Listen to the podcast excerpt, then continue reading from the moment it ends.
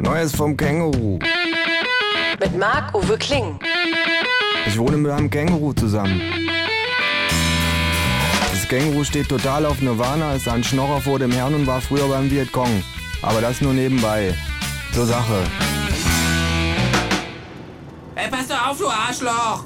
Empört wende ich mich zum Känguru um, aber es hat nur durchs offene Autofenster mit einem anderen Fahrer kommuniziert, der nicht bremsen wollte, als ihm das Känguru die Vorfahrt genommen hat.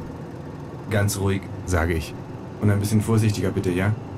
Willst du damit etwa sagen, es ist meine Schuld, dass wir gerade fast draufgegangen sind? ruft das Känguru aufgebracht. Nein, sage ich, es ist meine Schuld. Ich weiß wirklich nicht, warum ich mich immer wieder zu dir in ein Auto setze. Autofahren macht mich immer total aggressiv. Das liegt an der Idiotendichte. Ja, es gibt relativ viele Idioten im Straßenverkehr. Nein, sage ich. Die relative Idiotendichte im Straßenverkehr ist eins. Wie?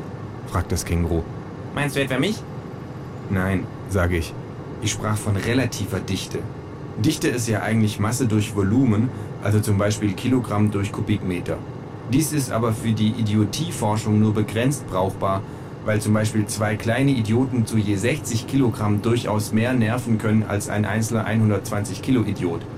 Deswegen ist man dazu übergegangen, zur Bestimmung der Idiotendichte den Bruch aus Anzahl durch Volumen zu nehmen. Die relative Dichte nun beschreibt das Verhältnis zweier Dichten, also zum Beispiel das Verhältnis der Idiotendichte im Straßenverkehr zur durchschnittlichen Idiotendichte in Deutschland. Da im Straßenverkehr keine signifikanten Idiotenfilter aktiv sind, schätze ich, dass Zähler und Nenner identisch sind und dass somit eben diese relative Idiotendichte 1 ist. Was ist denn ein Idiotenfilter? fragt das Känguru. Nun, alles, wodurch man versucht, seinen eigenen Lebensbereich zur idiotenfreien Zone zu machen. Zum Beispiel? Zum Beispiel eine Haustür, sage ich. Es gibt aber natürlich auch Idiotenmagneten, Webseiten, auf denen man Kommentare hinterlassen kann. sagt das Känguru.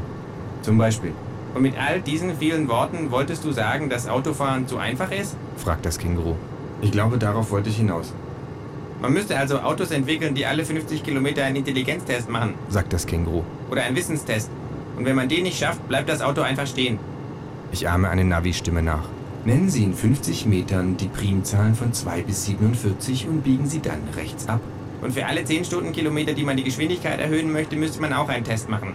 sagt das Känguru. Um Tempo 60 zu erreichen, nennen Sie bitte die Namen aller US-Präsidenten seit Eisenhower, sage ich. Blöd wäre nur, dass dann überall liegen gebliebene Autos die Straßen verstopfen würden, Kein Problem. sagt das Känguru. Man muss nämlich den ersten Test schon machen, bevor man das Auto anlassen darf.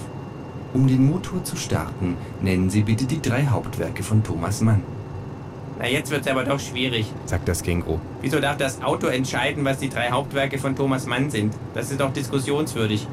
Quatsch, das ist doch sonnenklar, sage ich. Die Buddenbrooks, Tod in Venedig und der Zauberberg. Und das sind die drei Hauptwerke, weil das die drei Werke sind, die der große Kritiker hier neben mir zufälligerweise gelesen hat? Ich habe nicht zufälligerweise diese drei gelesen, sage ich. Ich habe diese drei gelesen, weil sie die drei Hauptwerke sind. Und was ist mit Josef und seine Brüder? Was ist mit dem Faustus? Tod in Venedig, das sind noch nicht mal 150 Seiten. Aber die kommen einem sehr lang vor. Ich behaupte hiermit, dass man eine Novelle, quasi ein Nebenwerk, überhaupt nicht zu den Hauptwerken zählen darf. Absurd, rufe ich. Einige der relevantesten Werke der deutschen Literatur sind Novellen, die Schachnovelle, die Traumnovelle, der Schimmelreiter, Michael Ko Unser Auto fängt an zu stottern und bleibt stehen. Hast du getankt? frage ich. Man muss diese Dinger immer noch betanken?